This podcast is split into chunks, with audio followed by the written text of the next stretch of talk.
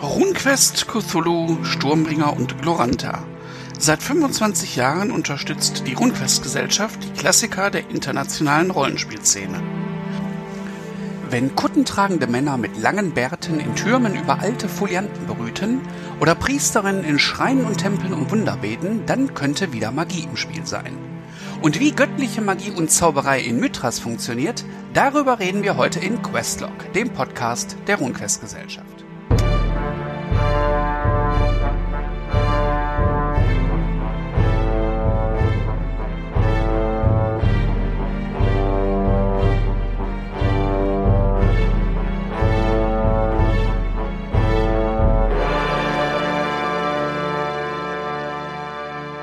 Hallo und herzlich willkommen zu Questlog, dem Podcast der RuneQuest Gesellschaft. Und hallo, sagt wie immer der Olli. Und der André, hallo. Und da wir wieder über Regeln reden werden, wir haben nämlich heute den zweiten Part unserer Übersicht über die verschiedenen Magiesysteme in Mythras, begrüßen wir auch wieder unseren Regelexperten Lutz. Hallo Lutz. Hallo Olli. Hallo André. So, und bevor wir ins Thema gehen, André, wir waren auf dem Feencon. Oh ja, auf dem Feencon. Wie war's für dich? Ähm, nicht so heiß wie sonst. Der Feencon ist ja sonst dafür bekannt, dass er aus irgendeinem Grund immer das heißeste Wochenende des Jahres sich aussucht für seinen Termin. Dieses Jahr war es heiß, natürlich, aber die Woche vorher war es heißer und die Woche danach war es heißer und an dem Wochenende selber war es halbwegs erträglich. Es war erträglich, ja. Also es war, wir haben nicht gefroren und wir haben, also ich persönlich habe auch sehr gerne vor dem Stand äh, der Dorp äh, meine Zeit verbracht, weil die hatten, glaube ich, zwischenzeitlich drei oder vier Ventilatoren laufen. Das war sehr angenehm. Ja, ja, Elite, äh, die, die, die etwas äh, dekadenten Leute stellen sich vor, vor Dorp, ja, genau. Also, ja, da war schön kühl. Ähm, ansonsten gefühlt äh, war die Stimmung, glaube ich, gut, ne? Die Stimmung war gut. Ähm, äh, die Anzahl der, ähm, der Besucher war gut. Und die, die Annahme der, unseres Standes war, war gut. Genau, wir waren ja in Kooperation dieses Mal mit der Brettspielkiste aus Dienstlaken und das war ein sehr schicker Stand. Nochmal vielen Dank für, äh, für die Kooperation. Wir haben uns ja sozusagen ins gemachte Nest gesetzt. Äh, Tische standen, Standgestänge stand, äh, Tücher hingen schon über den Tischen. Was wir machen mussten, war eigentlich nur unsere Ware auf die Tische packen. Und zwei Stühle klauen, genau. Und die Kollegen von der Brettspielkiste waren auch sehr nett und umgänglich. Das war sehr angenehm. Und von den äh, Neuheiten, die wir am Stand hatten, das war ja eine etwas längere Geburt, sag ich mal. Aber last but not least haben wir es dann geschafft, unsere beiden Wettbewerbsabenteuer zu veröffentlichen. Ja, wir hatten schon vor geraumer Zeit, ähm, 2016 auf 17, hatten wir schon einen Abenteuerwettbewerb und haben dabei äh, zwei äh, Abenteuer bei herausbekommen, die wirklich veröffentlichungswert waren. Bloß wir mussten dann, nachdem wir diesen Wettbewerb gemacht hatten und ähm, festgestellt haben, dass wir jetzt auch wirklich was, was da haben, was wir veröffentlichen können, feststellen, hm, eigentlich haben wir eine Lizenz, um englisches Material zu übersetzen und zu layouten und in deutscher Sprache herauszugeben. Diese Abenteuer haben im Normalfall ein Titelbild, haben äh, äh eventuell Illustrationen und haben eventuell Karten innen drin. Ja, und das sind genau die drei Punkte, die wir jetzt für diese Abenteuer natürlich nicht hatten. Und da wir nie damit gerechnet hatten, äh, deutsche Hefte herauszugeben, hatten wir auch nie ein Budget dafür. Das war erstmal das, äh, der Punkt, wo wir jetzt ein bisschen dran knapsen mussten. Es hing jetzt nicht unbedingt an, äh, an dem Geld. Ich meine, dann hätten wir sonst eben ein Heft, äh, ein Heft oder ein Buch weniger rausgegeben in den letzten ein, zwei Jahren, äh, um, äh, um das stattdessen zu finanzieren zu können. Aber äh, wir können halt nicht irgendeinen Profi als beauftragen, sondern müssen in unserem in unserer Fanszene sozusagen bleiben für, für diese Möglichkeiten, weil unsere Mittel sind ja doch eher bescheiden. Und äh, wenn, wenn wir innerhalb der Fanszene bleiben, dann dauert alles eben etwas seine Zeit. So ist das. So hat es dann auch für diese beiden Abenteuer mit der Veröffentlichung ein bisschen länger gedauert als ursprünglich geplant, aber sie sind jetzt erschienen. Wir hatten sie auf dem Feencon quasi als Neuheiten dabei. Äh, sie sind seitdem erhältlich über die üblichen Shops, über den Pegasus-Vertrieb und über den Spieleladen eures Vertrauens. Und ich glaube, die, die sie bisher sich angeschaut haben, sind auch, glaube ich, ganz angetan gewesen. Bis jetzt habe ich eine positive Rückmeldung. Und das Schöne an der Sache ist, es kann niemand mehr sagen, ach, Mythras oder alle W100-Sachen äh, habe ich ja eh schon äh, in, Engl äh, in Englisch. Dann die deutschen kaufe ich mir nicht mehr. Nee, die gibt's nur auf Deutsch. Genau. Und das Ganze auch sehr schön generische Abenteuer, das heißt, die man auch überall eigentlich gut dazwischen schieben kann. Eine sehr schöne Sache. Schaut euch das mal an. Funktioniert in vielen Welten, ja. Genau. So, als nächstes natürlich unser Dauerbrenner Mythic Britain Crowdfunding. läuft noch bis Ende des Monats? Bis zum 26. August wird, äh, wird es noch laufen. Und ja, wir haben unsere Stretch Goals alle erreicht. Es geht wie bei einem so einem kleinen Crowdfunding von einem kleinen Verein, wenn auch für ein großartiges Produkt, natürlich nicht in, in, in, geht es nicht um riesige Summen, aber wir haben unsere Stretch Goals erreicht. Das heißt, das Buch wird jetzt äh, final, wie wir es jetzt im Layout vorliegen haben, 320 Seiten Hardcover haben. Das Companion ist mit drin. Das, das, 16, das im Original 16-seitige Kompendium wird, äh, ist, wird, ist mit enthalten haben wir eingearbeitet in, den, in, das, in, das, äh, in das Buch selbst und, und es wird eine A3-Farbkarte von Großbritannien jedem Buch beigelegt sein. Das waren, das waren unsere Stretch Goals. Das heißt, das Teil ist so, wie es ist, auf jeden Fall absolut vollständig. Äh, Stretch Goals sind erreicht, die Karte wird beiliegen und wir haben auch zwei Zusatzprodukte schon in Aussicht. Ja, wir haben einfach gesagt, wir können nicht weitere Stretch Goals machen, das, äh, ähm, aber wir, wir können Add-ons Add anbieten. Ab einer Summe von 5000 Euro, die wir erreichen, haben wir gesagt, äh, legen wir uns halt auch noch ein bisschen mehr ins Zeug, anstelle das äh, weitere Supplement äh, Logres, also das Land der Sachsen in, in Großbritannien, äh, zur Spiel 2019 vorzulegen, werden wir uns ins Zeug legen, und, um das Buch schon zur RPC 2019 vorliegen zu haben. Als zweites gibt es dann ein dazugehöriges Abenteuer, welches dann auch jetzt schon in der Mache ist. Ja, das, äh, das, das kam so ein bisschen überraschend. Unser Crowdfunding lief schon und da hat uns unser Lizenzgeber mitgeteilt, dass jetzt dieser Tage, also theoretisch sollte es schon seit ein, zwei Wochen draußen sein, wahrscheinlich äh, müsste es jetzt in den nächsten ein, zwei Wochen dann erscheinen, ein Abenteuerheft mit einem etwas längeren Szenario und weiteren Abenteuerideen in, äh, in Großbritannien äh, erscheinen wird. Und von dem war uns bei Beginn der, äh, des Crowdfundings überhaupt noch nichts bekannt. Ja, und aber das wird jetzt einfach mal mit raufgepackt und wird dann bei einer, einer Summenerreichung von 5.555 Euro, da haben wir einfach mal eine Schnapszahl draus gemacht, äh, ebenfalls zur RPC vorliegen. Momentan sieht es gut aus. Wir haben noch neun Tage laut dem äh, Stand, wo wir dieses aufnehmen. Das dürfte, glaube ich, kein Problem sein, das noch zu knacken. Das heißt, Mythic Britain dann komplettiert nächstes Jahr auf der RPC das Grundregelbuch zu Mythic Britain oder die, die Basiskampagne dieses Jahr zu Spiel. Kommt denn dieses Jahr zu Spiel noch was anderes? Ist da noch was in Planung? Ja, es ist äh, zeitgleich zu dem äh, Mythic Britain Abenteuer, was jetzt in den nächsten paar Wochen erscheint, werden unsere amerikanischen Lizenzgeber, The Design Mechanism, ein weiteres Experimentalabenteuer publizieren. So in derselben äh, Konstellation wie, wie es Weißer Tod auch ein experimentelles Abenteuer gewesen ist, wird äh, Agony and Ecstasy erscheinen, was im Deutschen dann Agonie und Ekstase heißen wird. Ein Superheldenabenteuer circa ja, 28 Seiten, schätze ich mal, wird es in der äh, deutschen Version haben.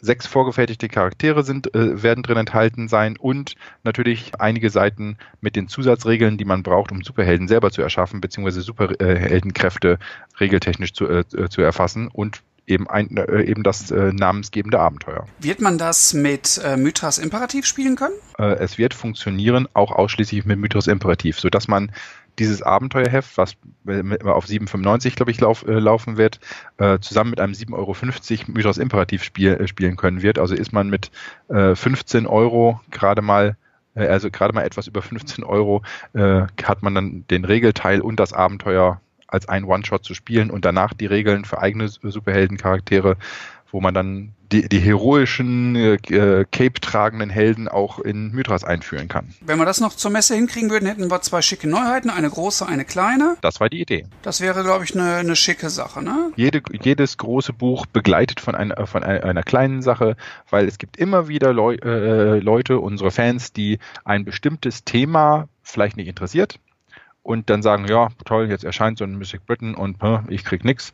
Äh, nee, dann haben wir noch, eine, noch ein kleines Schmankerl halt für die, die sich gerade für das große Produkt nicht interessieren. Wir sind auf jeden Fall dabei. Mythic Britain sieht gut aus. Und dann natürlich eine Neuigkeit, die uns selber äh, sehr, sehr gefreut hat, also mich zumindest sehr gefreut hat. In dem Moment, als äh, Chaosium vor äh, vielen, vielen Monaten angekündigt hat, dass sie eine neue Version von RuneQuest machen, und das dann auch immer mehr Gestalt annahm. Und letztes Jahr erschien ja schon die Quickstart-Regel, kam natürlich auch irgendwann die Frage auf, hm, das neue RuneQuest Roplingen Loranta, macht ihr das vielleicht auch auf Deutsch? Und das ist natürlich eine Nummer, die ähm, ja nochmal etwas größer ist, die man, glaube ich, etwas professionell aufziehen wollte. Und unsere, unser Wunsch äh, geheim oder auch öffentlich verkündet aber ja eigentlich immer, dass uns viel lieber wäre, wenn wir das neue RuneQuest als Verein so wie früher ganz normal supporten könnten, aber wenn sich ein professioneller Verlag dieses Themas annehmen würde. Und was soll ich sagen? Genauso ist es gekommen vielleicht habt es einige von euch schon gehört, der Uhrwerk Verlag wird das neue RuneQuest Roleplaying in Gloranta auf Deutsch veröffentlichen. Ja, uns äh, hat das sehr gefreut, dass da wirklich ein äh, größerer, bekannterer Verlag dran, äh, dran ist und auch jemand, der einen guten Ruf hat und mit seinen Terminen und seinen Qualitätsprodukten auch wirklich sich nicht verstecken muss. Und mir persönlich auch äh, äh, sehr sympathisch ist. Das kam ein bisschen aus heiterem Himmel, dass tatsächlich die, die, äh, die auch die Lizenz bekommen haben, aber es äh, war dann umso erfreulicher für uns. Genau, und was wir bisher gehört haben, ist die Zusammenarbeit mit Chaosium wohl sehr, sehr gut gelaufen. Und natürlich freuen wir auch bes uns besonders darüber, dass mit der Übersetzung ähm, die Julia Rockcliffe beauftragt wurde, die zum einen eine sehr erfahrene Übersetzerin ist, vom Englischen ins Deutsche, vom Deutschen ins Englische, als auch ähm, eine absolute, ja, Gloranta-Expertin, die schon den Webcomic übersetzt hat, die die Brettspielregeln für Kind of Cards übersetzt hat. Also jemand, der durchaus mit dem Hintergrund sehr, sehr vertraut ist. Und zusätzlich gibt's noch unseren Nutz, der als technischer Berater fungieren wird und dort auch seine Expertise mit einbringen kann. Beide sind äh, Regelkenner und Gloranta-Fans, so dass die Regelbegriffe, wie sie bis jetzt verwendet wurden und auch die Gloranta-Namen, wie sie bis jetzt in den meisten deutschen Produkten aufgetaucht sind, eben nicht neu übersetzt werden, sondern die alten Begriffe sind die neuen Begriffe. Das ist äh, eine Kontinuität, finde ich schon relativ wichtig dabei und das äh, freut mich, dass das auf jeden Fall gegeben sein, äh, sein wird. Ja, finde ich auch super. Ich habe ähm, auf der FinCon versucht, dem Patrick einen äh, Veröffentlichungstermin zu entlocken, aber natürlich wollte er sich da nicht drauf festlegen. Deswegen denken wir mal ganz einfach, dass für das Regelbuch die Spielemesse 2019 ein mögliches Datum ist. Ähm, allerdings wird nächstes Jahr im August, vom 16. bis zum 18. August, auch der neue Eulencon stattfinden in der Niederrheinhalle in Wesel, wo der Uhrwerk Verlag Mitveranstalter ist. Und ich könnte mir vorstellen, dass Patrick Götz versuchen wird, das Regelbuch vielleicht zu diesem Termin schon zu haben. Ansonsten vielleicht zwei Monate später, aber ich denke, die werden auf jeden Fall darauf achten, dass die Qualität stimmt. Und wenn es dann sich dadurch nach hinten verschieben sollte, werden sie, glaube ich, eher äh, der Qualität den Vorzug geben, was uns auch freuen würde auf jeden Fall. Besser gut als schnell. So ist es. Ja, und was dann genau alles kommen wird, wissen wir auch noch nicht genau. Das Regelbuch ist auf jeden Fall angekündigt. Das erste Produkt, was im Englischen erschien, war ja damals der Quick Start Guide. Ähm, ob der jetzt auf Deutsch kommen wird, weiß ich gar nicht genau, aber das wäre natürlich eine coole Sache, wenn der vielleicht vorher noch käme, vielleicht zur RPC oder vielleicht schon dieses Jahr zur Messe. Das wäre natürlich richtig cool, dass man auf in der Con-Saison auf jeden Fall schon was Spielbares hätte. Das wäre eine coole Sache. Das englische äh, Original vom Quickstart Heft hat ja 48 Seiten, 24 Seiten Regelteil und 24 Seiten Abenteuer, inklusive vorgefertigten Charakteren zum direkt losspielen und äh, schön illustriert in, in, in, in schönen Grautönen nicht wie die späteren Ausgaben in Vollfarbe, aber ich denke mal für ein Quickstart-Heft, was man wirklich für kleines Geld irgendwo erstmal abgreifen kann, ist das schon sehr gut. Auf jeden Fall. Also ob das auf Deutsch kommt, weiß ich nicht genau, aber das wäre natürlich eine, eine, eine coole Sache. Wir denken auf jeden Fall, dass die Übersetzung da eine tolle Sache werden wird und freuen uns, dass ein deutscher Verlag sich der Übersetzung angenommen hat also auf, äh, auf Facebook und auf Tannelorn und auch so ins privaten Nachrichten kommt immer wieder die, äh, mal die Frage auf, ah, ist, äh, ist dann der Uhrwerk Verlag und die Rundquest-Gesellschaft äh, in Konkurrenz miteinander und wie seht ihr das denn? Ja, wie sehen wir das? Toll finden wir das. Denn äh, RuneQuest und Mythos sind äh, unserer Meinung nach keine Konkurrenzprodukte, sondern werden sich hervorragend ergänzen. Und äh, ob der Uhrwerk Verlag und wir irgendwie äh, irgendwie in Konkurrenz miteinander stehen, ist auch außer Frage, denn wir werden, die, äh, werden, werden Testspielrunden auf Cons an, äh, anbieten. Und der Uhrwerk Verlag führt jetzt schon unser gesamtes Mythras äh, Rollenspielprogramm, also ihr könnt es auch dort, äh, dort kaufen, wenn, wenn ihr es nicht direkt bei uns erwerben wollt. Und ich denke mal, das ist doch eine relativ eindeutige Aussage. Absolut. Das sind zwei Produkte, die sich hervorragend ergänzen, weil das neue RuneQuest wird wieder sehr eng verzahnt werden mit der Welt Loranta. Eine Welt, die viele Leute sehr, sehr äh, innig lieben, aber die aufgrund ihrer Besonderheiten von einigen auch abgelehnt wird. Das heißt, wenn man sagt, ja, die Regeln finde ich irgendwie ganz cool, ähm, aber die Welt gefällt mir nicht. Dann hat man halt Mythras mit den verschiedensten generischen Abenteuern und Hintergrundwelten. Und wenn man sagt, hey, Gloranta, super, endlich mal auf Deutsch, wollte ich schon immer mal reingucken, aber das Englische war mir immer zu viel. Auch da gibt's dann jetzt die Möglichkeit, da wieder neu mit einzusteigen. Auch die, äh, auch die Regeln sind äh, mehr, äh, haben mehr miteinander gemein, als dass sie sich unterscheiden. Und, aber wenn man irgendwo eine Mythras-Regel vielleicht nicht mag, lohnt sich vielleicht der Blick in RuneQuest, um zu gucken, wie ist das denn in RuneQuest geregelt wort, worden. Und wenn man später das RuneQuest-Regelwerk in der Hand hat und dort vielleicht eine Regel nicht mag, kann man sich auch mal das äh, Mythras-Regelwerk zur Hand nehmen und gucken, wie hat Mythras denn dieselbe Situation geregelt. Und äh, mit diesen leichten Varianten, die zu übernehmen für das jeweils andere System, dürfte butterweich und ganz leicht gehen. Und wo wir bei dem Thema Regeln angekommen sind, würde ich sagen, kommen wir mal langsam zu unserem Hauptthema, denn wir wollen heute auch wieder über Regeln sprechen und zwar in Mythras. Wir hatten schon angefangen, das Magiesystem vorzustellen. Grundsätzlich sagen wir ja, Mythras ist ein Baukastensystem, wo sich jeder seine Parts rausnehmen kann, die ihm gefallen. Ähm, für den Magieinteressierten bietet Mythras direkt fünf verschiedene Systeme an. Den allgemeinen Überblick und die Volksmagie haben wir bereits besprochen in unserer letzten Episode und heute machen wir damit weiter. Und wie bereits angekündigt, haben wir dafür wieder unseren Regelexperten Lutz eingeladen. Ja, ähm, Mythras bietet insgesamt fünf verschiedene Magiesysteme und ich möchte heute über zwei Magiesysteme sprechen, die in allen klassischen Fantasy-Rollenspielen im Mittelpunkt stehen, nämlich die Magie der Zauberer und die Magie der Priester. Bei dem Begriff Zauberer und Magie muss ich vielleicht nochmal eine kleine Anmerkung machen. Ähm, in vielen Systemen ist Zauberei der Oberbegriff und Magie und Magier oder Magienutzer ist sozusagen die Spezialgruppe. Hier in Mythras und in RuneQuest ist es genau umgekehrt. Magie ist der Oberbegriff und wir haben dann als Spezialisten unter anderem die Zauberer, das sind die Leute, die man sich so vorstellt mit Kutten und spitzen Hüten und Lehrlingen, die oben im Turm sitzen und ihre Experimente machen. Quasi die Harry Potter-Variante. ja, so ungefähr. Und äh, Magie ist, wie gesagt, der Oberbegriff. Ich muss mal zwei, drei Dinge aus dem letzten Mal wiederholen. Magie braucht ja magische Energie und das sind die sogenannten Magiepunkte, von denen man so viele haben kann, wie die Eigenschaft Mana beträgt, also typischerweise so 10 bis 15 Punkte. Und diese Magiepunkte bekommt man je nach Spielwelt, entweder indem man sich einmal richtig ausschläft oder auf dem anderen Extrem, indem man Menschenopfer bringt. Da ist schon wieder die Flexibilität von Mythras zu erkennen, dass man also magiearme und magiereiche Welten haben kann. Äh, das lassen wir jetzt aber mal außen vor. Wir gehen mal davon aus, der Magier im weiteren Sinne besitzt also Magiepunkte.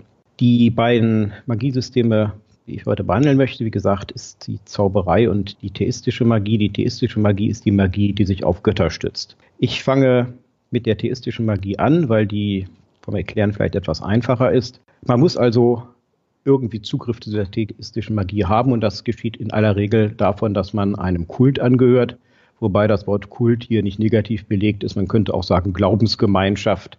Das heißt, es gibt ein höheres Wesen, einen Gott oder einen mächtigen Geist, den man verehrt und der dem Gläubigen einen Teil seiner Fähigkeiten zur Verfügung stellt.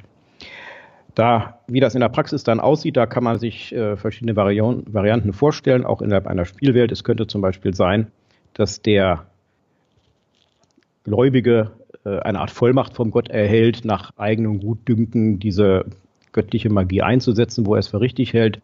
Es könnte sein, dass der Gläubige den Gott bittet, ein Wunder zu wirken und der Gott dann den Gläubigen als Kanal benutzt und durch ihn das Wunder wirkt. Und die extreme Variante ist, dass der Gläubige bittet, der Gott erscheint und äh, bewirkt das Wunder sozusagen in Person, was natürlich immer den meisten Eindruck macht. Das heißt, wir gehen davon aus, wir haben eine Hintergrundwelt, in der Götter oder Halbgötter real sind. Ja, natürlich. Ähm, diese theistische Magie, Theos, griechisch Gott, beruht natürlich auf der Existenz von Göttern. Man erwirbt diese göttlichen Zauber oder Wunder, wie sie auch in den Regeln genannt werden, indem man Mitglied eines Kultes ist. Und an der Stelle vielleicht eine Bemerkung, Kulte sind in Mythos und in den ganzen Vorgängerrollenspielen ein ganz wichtiges Element. Kulte kann man sich also als Religionsgemeinschaft vorstellen. Und äh, die meisten Leute, die einem Kult angehören, machen das als sogenannte Laienmitglieder, wenn ich das mal auf unsere Verhältnisse übertragen will, das sind Leute, die äh, irgendwo als Christen beim Standesamt registriert sind, aber nur Weihnachten in die Kirche gehen. okay. Das heißt, das ist ein Kult ist im Zweifelsfall auch in einer Fantasy-Welt was, wo man hineingeboren wird. Ja, ganz genau. Die meisten Fantasy-Welten beruhen auf, auf irgendwelchen Glaubensgemeinschaften und man, man wächst da einfach rein. Die Eltern sind drin, die, die Kinder kommen da rein. Es gibt dann vielleicht Rituale. Aber das sind zunächst mal nur die Laienmitglieder und die erhalten keinen Zugriff auf Magie. Die haben natürlich Vorteile davon, im Kult zu sein. Der Priester kümmert sich um sie und man kann auch Hilfe erwarten, wenn man mal in Notlagen ist. Aber Magie bekommt man erst auf der nächsten Stufe, wenn man Initiierter wird. Und als Initiierter muss man eine Prüfung bestehen Und man muss dann auch regelmäßig einen Teil seiner Zeit diesem Kult widmen. Bei uns würde man vielleicht sagen, man muss da am Wochenende Gottesdienst aushelfen oder man muss den Weihnachtsbazar veranstalten oder die Kindergruppe betreuen. Man hat zwar einen anderen Beruf, aber man ist eben wirklich im Kult aktiv. Diese Prüfung beruht meistens darauf, dass man gewisse Fertigkeiten zu einem gewissen Grad besitzen muss. Zum Beispiel, wenn man äh, im Kult des Meeresgottes eintreten will, dann wird natürlich erwartet, dass man schwimmen kann. Die Prüfung besteht dann auch meistens in einer Art Interview. Die äh, Priester fragen einen aus, ob man es auch wirklich ehrlich meint, ob man allen anderen feindlichen Kulten abschwört und so weiter. Dann ist man Initiierter und jetzt hat man zum ersten Mal die Möglichkeit, göttliche Zauber zu lernen. Über dem Initiierten gibt es dann weitere Stufen. Es gibt den Akolyten. Akolyten sind Leute, die mehr oder weniger schon hauptberuflich für den Kult tätig sind. Die haben Zugriff auf stärkere Wunder. Und darüber gibt es dann den Priester, der nochmal Zugriff auf noch stärkere Wunder hat. Also die ganz großen Sachen, ich sage jetzt mal sowas wie eine Exkommunikation, die kann natürlich nur ein Priester vornehmen und vielleicht sogar auch nur der Oberpriester. So, für, um im Kult einen Rang aufzusteigen, muss man äh, neue Prüfungen bestehen, man muss die für den Kult wichtigen Fertigkeiten in immer höherem Maße beherrschen und man benötigt eine besondere Fertigkeit, die heißt Frömmigkeit.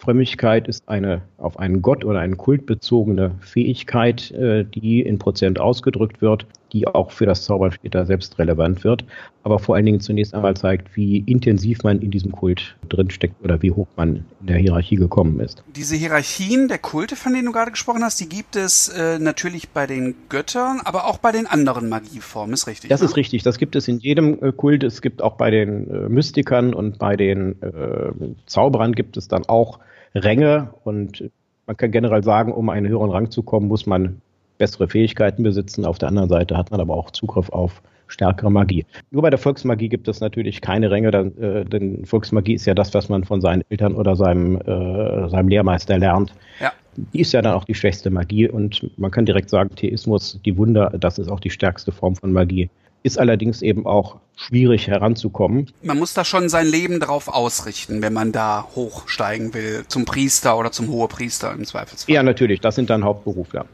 Ja, okay. Gut. Ähm, um Wunder zu lernen, muss man jemand haben, der einem die entsprechenden Gebete lehrt. Für jeden Kult gibt es eine weitere Fertigkeit neben der Frömmigkeit, die zeigt, wie intensiv man im Kult drin ist. Beten ist die Fertigkeit, die äh, anzeigt, wie gut man darin ist, diese Wunder herbeizurufen. Das heißt, es gibt hier, wie auch übrigens bei den anderen Magiesystemen von Runquist, zwei Fertigkeiten, die jeweils spezifisch für das Magiesystem sind. Also hier ist es Beten und Frömmigkeit. Mhm. So, dann lernt man also göttliche Zauber oder Wunder oder theistische Magie, wie auch immer man das nennen möchte. Jeder Kult hat natürlich nur eine begrenzte Palette von göttlichen Zaubern.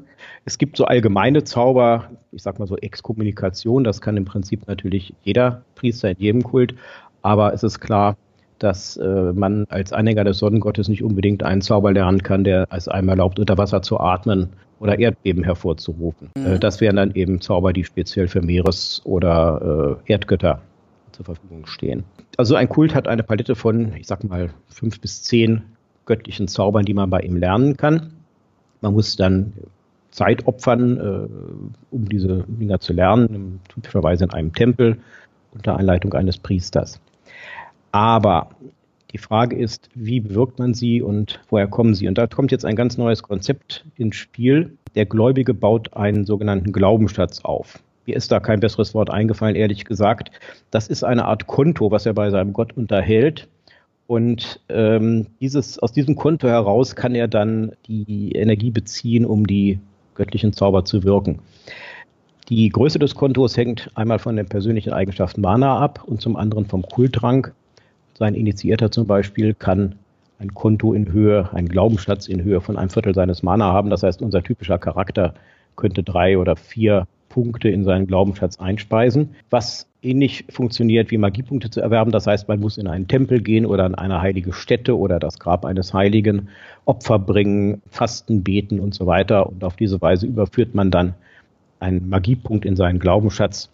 Der Magiepunkt regeneriert sich, aber der Glaubensschatz bleibt dann erstmal irgendwo stehen. Der Gott weiß, dieser Gläubige hat etwas geleistet und hat jetzt Anspruch darauf, dass ich auch etwas für ihn tue. Also das heißt, dieser Glaubensschatz ist ein Maß für die Stärke der Verbindung zwischen dem Gläubigen und dem Gott. Es ist eine Möglichkeit, das auszudrücken. Das andere ist die Fertigkeit Frömmigkeit und der Glaubensschatz ähm, erfordert eben, dass man aktiv auch noch etwas getan hat. Ja, okay. Nicht? Also Opfer gebracht hat, gefastet hat und so weiter. Also je mehr ich dem, dem Willen des Gottes folge oder das tue, was ihn äh, erfreut, sage ich jetzt mal, umso höher mein Glaubensschatz. Wenn ich wirklich diese, diese Initiative ergreife und etwas hineinspeise. In, in den höheren Kulträngen kann man dann auch einen höheren Glaubenschatz aufbauen und als hoher Priester zum Beispiel kann man dann einen Glaubenschatz in Höhe seines Manas haben und da hohe Priester typischerweise ja auch sehr viel Mana haben, wären das dann vielleicht 15 oder 16 Punkte, die dort abgespeichert werden können. Und wenn ich jetzt konkret zaubern möchte oder ein Wunder wirken möchte, dann muss ich erstens mal auf meine Fertigkeit beten würfeln, um zu sehen, ob ich dieses Wunder richtig abgerufen habe. Und dann wirkt dieses Wunder, aber ich verliere gleichzeitig einen Punkt von meinem Glaubensschatz. Und äh, den kann ich dann wieder auffüllen bei der nächsten Gelegenheit, beim geeigneten Tempel und durch die geeigneten Maßnahmen. Die Wunder sind natürlich sehr verschieden. Das Regelwerk hat so ungefähr 50 verschiedene. Das ist so angefangen von Heilmagie, was man ja bei Priestern normalerweise erwartet, Schutzmagie, aber es gibt dann auch sehr mächtige und zum Teil auch sehr bösartige Zauber. Es gibt also zum Beispiel einen Zauber, der heißt Herzschlag. Den kann natürlich nur ein voller Priester wirken, der unter Umständen dazu führt, dass das Ziel einfach tot umfällt. Oder Erdbeben oder Auferstehung. Das wäre dann ein Zauber, der wahrscheinlich nur für Heilkulte in Frage käme. Du sagtest, jeder Kult hat so eine überschaubare Anzahl an, an Zaubern und Wundern, die er zur Verfügung stellen kann. Ähm, Habe ich denn die Möglichkeit, Zauber aus verschiedenen Kulten zu lernen? Also, dass ich quasi mehreren Göttern folge? Das ist möglich, wenn diese Götter in einem Pantheon miteinander verbündet sind. Nehmen wir mal das klassische griechische Pantheon. Es spricht überhaupt nichts dagegen, Athene und Poseidon zu verehren und dann in beiden Kulten initiiert zu sein. Ähm, höhere Ränge lassen sich praktisch nicht mehr miteinander verbieten, weil die, der Aufwand, den man für einen Kult treiben muss, es einfach unmöglich macht, dass man zum Beispiel in zwei Kulten Akolyt ist oder in zwei Priester ist. Okay, aber ich kann durchaus von Kult A, ich sag jetzt mal, einen Zauber lernen zum Thema, weiß nicht, Erdbeben, wie du gerade sagtest, aber von einem anderen Kult ein, ein Heilzauber, den aber vielleicht auf kleinerer Stufe, weil ansonsten der Aufwand zu groß wäre. Ja, das ist durchaus möglich. Okay. Das ist wie so vieles in, abhängig von der Spielwelt, ähm, welche Kulte da miteinander verbunden sind. Ähm, man kann natürlich nicht einem verfeindeten Kult beitreten, weil äh, eine Voraussetzung ist ja immer, dass man allem abschwört, was äh, dem eigenen, dem neuen Kult entgegensteht. Ja. Jetzt gibt es noch eine Sache. Ich habe vorhin mal gesagt, diese Wunder oder diese göttliche Magie sind die stärksten Zauber, die man überhaupt vollbringen kann. Und da muss ich jetzt eine, zwei technische Begriffe ins Spiel bringen, nämlich den Begriff Intensität und Magnitude. Das wird auch später noch für die andere Magieform wichtig werden. Die Intensität ist ein Maß dafür, wenn man so will, wie stark der Zauber wirkt, wenn er denn wirkt. Und die Magnitude ist ein Maß für die Durchschlagskraft des Zaubers, wenn es etwa um die Frage geht, Schutzmagie zu durchdringen. Volksmagie ist die schwächste Magie, die hat die Intensität und die Magnitude 1. Das heißt also schon sehr schwache Schutzmagie kann Volksmagie aufhalten. Göttliche Magie hat eine Magnitude und Intensität, die von der Frömmigkeit abhängen. Es ist ein Zehntel der Frömmigkeit. Das heißt, wenn ich Priester bin und habe Frömmigkeit 90 Prozent, dann habe ich bei meinen Zaubern eine Magnitude und Intensität von 9. Und das ist etwas, was man mit anderen Magiesystemen kaum noch erreichen kann. Das heißt, wenn mein Wunder wirkt, dann wirkt es aber auch richtig. okay. Bei dem göttlichen Magie erkennt man, glaube ich, auch noch ganz gut die Herkunft von Mythras in Verbindung mit Runquest natürlich, die Verbindung zu Gloranta. Man erkennt auf jeden Fall die, äh, die Kulte. Die, die Wichtigkeit der Kulte, ne? Ja, ja, dann das war, das war ein Konzept, was RuneQuest seinerzeit 1977 oder so eingeführt hat. Gloranta ist ja sehr stark von Göttern geprägt und äh, von den Kulten, die äh, dort sind. Und dieses Konzept ist übernommen worden. Das ist natürlich später auch in andere Rollenspiele wie in D&D übernommen übernommen worden, aber im Grunde genommen ist das eine Tradition von RuneQuest-Mythos. Wenn ich jetzt aber sage als Spieler, ja, das Ganze mit den Göttern, ganz nett, aber interessiert mich nicht, ich möchte lieber Elixiere herstellen und Feuerbälle schmeißen und in Büchern eingegraben, Studierzimmer äh, vollstellen, dann bin ich eher der klassischere Zauberer. Ja, dann bin ich der Zauberer und der Zauberer ist also jemand, der nicht auf Götter oder andere Wesen angewiesen ist, sondern der sich das Wissen entweder in einer Schule durch Lehrer oder aber auch selbst aneignet, indem er vielleicht Zugriff auf irgendein altes Buch hat, in dem Zaubersprüche drinstehen. Zauberei ist nicht unbedingt die stärkste Form von Magie, aber es ist auf in anderer Weise die flexibelste Form von Magie. Das heißt also, der Zauberer hat die Möglichkeit, innerhalb gewisser Grenzen die Wirkung seines Zaubers zu gestalten. Und das ist auch der Name der Fertigkeit. Gestalten erlaubt es, Parameter der Zauber zu verändern. Ich, das klingt jetzt ein bisschen abstrakt, ich versuche das zu erklären. Wenn ich äh, eine Fertigkeitswert in Gestalten von 60 Prozent habe, dann kann ich sechs Punkte in die Gestaltung, äh, die Manipulation dieses Zaubers hineinstecken. Ich kann zum Beispiel mehrere Zauber gleichzeitig wirken. Ich könnte zum Beispiel auf mich gleichzeitig drei Schutzzauber wirken. Das würde von meinen Gestalten zwei Punkte verbrauchen. Ich könnte mit sechs Gestaltenpunkten theoretisch insgesamt sieben Zauber gleichzeitig auf mich wirken, aber äh, das macht wenig Sinn. So viel Zauber kann man eigentlich nicht verwenden. Ich kann weiterhin mit Gestalten die Magnitude erhöhen. Ich sagte ja vorhin, Magnitude ist ein Maß für die Durchschlagskraft. Ich kann also meine Zauber, insbesondere schädliche Zauber, ähm, stärker machen, sodass sie Schutzmagie durchdringen. Also das bedeutet, ich kann durch Gestalten die äh, Kennzeichen, also wenn ich zum Beispiel einen ein Schadenszauber wirke, dann kann ich durch Gestalten den Schaden erhöhen? Nein, der Schaden beruht auf der anderen Fertigkeit, formulieren. Formulieren ist die Fertigkeit, gegen die man auch konkret würfelt, wenn man einen Zauber wirken will. Und je höher die Fertigkeit formulieren ist, desto wirksamer ist der Zauber, während die Magnitude äh, ein Maß dafür ist, wie leicht es ist, gegnerische Schutzzauber zu durchschlagen. Das sind also zwei Dinge, die ich unterschiedlich behandle. Die Intensität ist sozusagen automatisch gegeben, dadurch, dass ich einen hohen Wert in der Fertigkeit formulieren habe. Die Magnitude gehört zu den Parametern, die ich gestalten kann. Wenn ich zum Beispiel es mit jemandem zu tun habe, der einen einfachen Schutzzauber aus der Volksmagie hat, dann weiß ich, dieser Schutz ist sehr schwach. Da brauche ich nicht sehr viel Punkte in Magnitude reinzustecken und durchzukommen. Wenn ich auf der anderen Seite den Initiierten eines Kultes habe, dann muss ich rechnen, dass seine Schutzmagie deutlich stärker ist dann muss ich auch mehr Punkte in die Magnitude hineinstecken, um eine Chance zu haben, dort durchzukommen. Und das mache ich dann mit Gestalten, ja? Okay. Richtig. Äh, die beiden Aspekte, die man wohl am häufigsten gestaltet, sind die Reichweite des Zaubers und die Wirkungsdauer.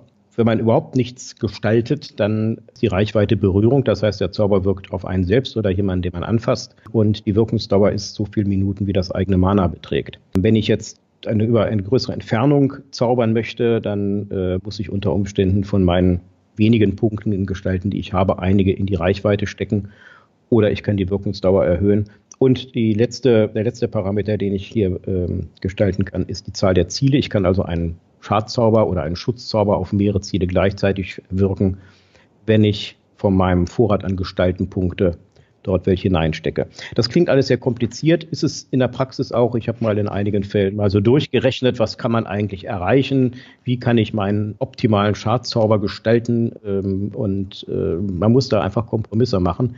Wenn man zum Beispiel mehrere Ziele erreichen möchte, man möchte seine ganzen Freunde äh, oder man möchte seine ganzen Gegner mit einem Schadzauber belegen, dann äh, muss man eben damit rechnen, dass dieser Zauber keine hohe Magnitude mehr hat und vielleicht gar nicht durchkommt, weil die anderen unter einem magischen Schutz stehen. Okay, welchen Parameter ich jetzt sinnvoll gestalten kann, ist natürlich auch so ein bisschen abhängig vom Zauber, denke ich mir. Also so, wenn ich zum Beispiel Unsichtbarkeit auf mich selber anwenden will, dann brauche ich ja die Reichweite nicht erhöhen, aber wahrscheinlich die Dauer ist wahrscheinlich ja. dann entscheidend, dass ich nicht nach drei Minuten wieder sichtbar werde, sondern vielleicht mal eine halbe Stunde, Stunde unsichtbar bleiben kann. Genau so ist es. Die Wirkungsdauer ist, äh, so wie das in den Regeln zunächst mal steht, leider nicht sehr lang. Ähm, also wenn ich zum Beispiel fünf Punkte in Gestalten reinstecke, dann habe ich sechsmal Mana Minuten, also vielleicht eine Stunde oder anderthalb Stunden, die so ein Zauber wirkt. Es gibt aber eine optionale Regel, bei der die Wirkungsdauer erheblich verlängert wird, sodass man mit sehr vielen Gestaltungspunkten dann auch Wochen oder Monate lang wirksame Zauber machen möchte. Also wenn ich zum Beispiel Zauberer bin und möchte einen Schutzzauber auf mich machen, dann ist das natürlich sehr angenehm, wenn ich das nur einmal im Jahr machen muss. Auf der anderen Seite, in dem Falle wäre dann äh, die, die Magnitude des Schutzzaubers auch nicht sehr hoch.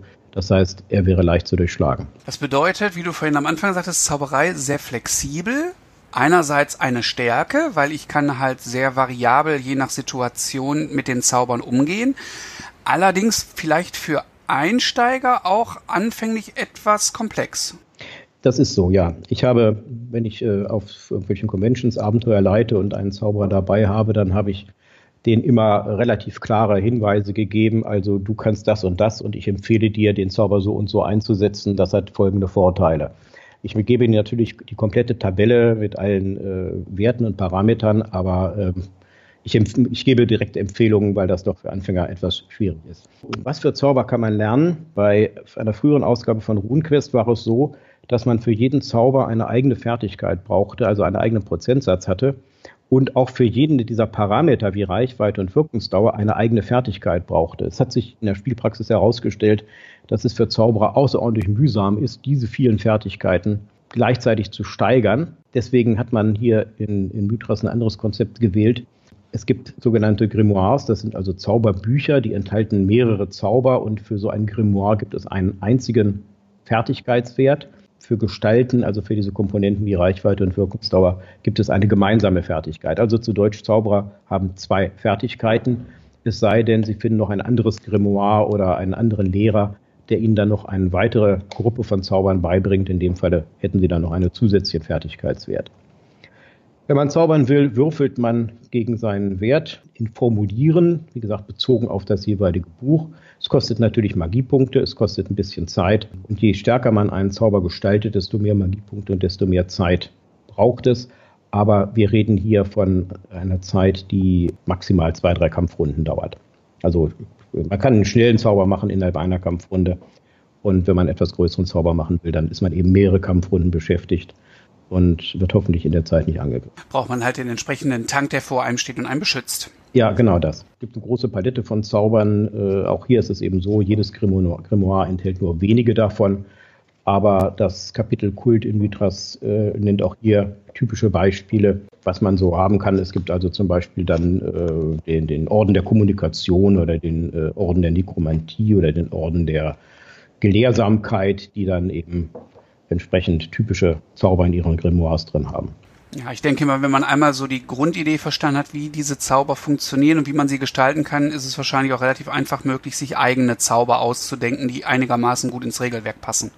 Ja, das ist dann auch in den Supplements oft so. Ähm, also die Corantia-Supplements zum Beispiel, die äh, enthalten dann noch einiges mehr an Zaubern. Ich will noch auf einen Aspekt beim Zaubern eingehen, eine oder auch zwei genau gesagt. Ähm, das eine, was es nicht gibt und das eine, was es auch gibt. Äh, das, was es nicht gibt, sind äh, Zauber, ähm, im, zumindest im Regelwerk, mit denen man sich einen Vertrauten erschafft. Das hat es in früheren Ausgaben gegeben. Also der, mit Vertrauten ist dann so der, der, der Rabe oder der äh, Affe oder die Kröte gemeint. Ähm, der Tiergefährte sozusagen. Ja, genau. Sowas in der Art. Ähm, in früheren Versionen von RuneQuest konnte man so, sich so etwas erschaffen und konnte sie auch ausnutzen, ausbeuten. Man konnte auf ihre Magiepunkte zugreifen oder man konnte Zauber in sie einspeichern. Ähm, das fehlt hier jetzt völlig. Das würde dann also irgendwelchen Supplements vorbehalten bleiben. Das andere ist das Erschaffen von magischen Gegenständen. Es gibt dort einen Zauber, der es erlaubt, einen magischen Gegenstand zu erschaffen. Und zwar muss man dazu diesen Zauber kombinieren mit einem anderen Zauber, nämlich den, den man in diesen Gegenstand einspeichern möchte, einspeisen möchte. Und die Besonderheit ist die, dass die Magiepunkte, die ich für diesen anderen Zauber in den Gegenstand eingespeist habe, dass ich die nicht regenerieren kann. Ja, normalerweise regeneriert man ja bis zum Maximum seines Manas seine Magiepunkte. Aber wenn ich mir einen magischen Gegenstand herstelle, dann verzichte ich auf Magiepunkte, die ich dann auch nicht wiederbekommen kann, äh, außer dieser Gegenstand wird zerstört. Ich denke mal, dass es äh, die Absicht dahinter ist, dass man nicht sich ein Waffenarsenal an, an Gegenständen erschafft und dann als waffenstarrender Zauberer durch die Gegend läuft, wahrscheinlich. Ne? Ja, das, ich nehme an, das ist der Hintergrund. Ähm, also ein, das Erschaffen eines magischen Gegenstandes kostet sozusagen Substanz und man muss sich das sehr genau überlegen, ob man diese Substanz auch wirklich äh, aufzugeben bereit ist. Okay, ist ja, magische Gegenstände sind ja für viele Rollenspielsysteme ein, ein wichtiges Thema. Ja, ähm, die Ideologie ist ja dann oft, dass in einer Vergangenheit die Magie noch leichter zu erhalten war und deswegen viele Gegenstände hergestellt wurden, die, ähm, was man heutzutage, also in der eigentlichen Spielzeit, dann schon gar nicht mehr gekonnt hätte. Ja, es gibt auch hier natürlich ganz böse Zauberer. Es gibt einen Zauber, der heißt Vernichten. Äh, solange der Zauberer sich darauf konzentriert, verliert der Gegner dauernd Lebenspunkte. Aber solche Zauber sind natürlich typischerweise nicht die Zauber, die man seinen Spielcharakteren zur Verfügung stellt. sondern das sind dann die Zauber, die die bösen Gegner haben. So, das war's zu unserem zweiten Teil. Zu dem Magie bleiben noch der Animismus und die Mystik über. Die kommen dann in einem der künftigen Episoden. Wir hoffen, es hat euch ein bisschen gefallen. Falls ihr Fragen habt, meldet uns an, sucht uns in den Foren auf. Wir stehen gerne Rede und Antwort. Wir sind wieder auf der Messe. Kommt vorbei, quatscht uns an. Wir freuen uns über Besuche, über Rückmeldungen. Bis dahin sagen wir Danke fürs Zuhören und ciao. Tschüss. Auf Wiedersehen.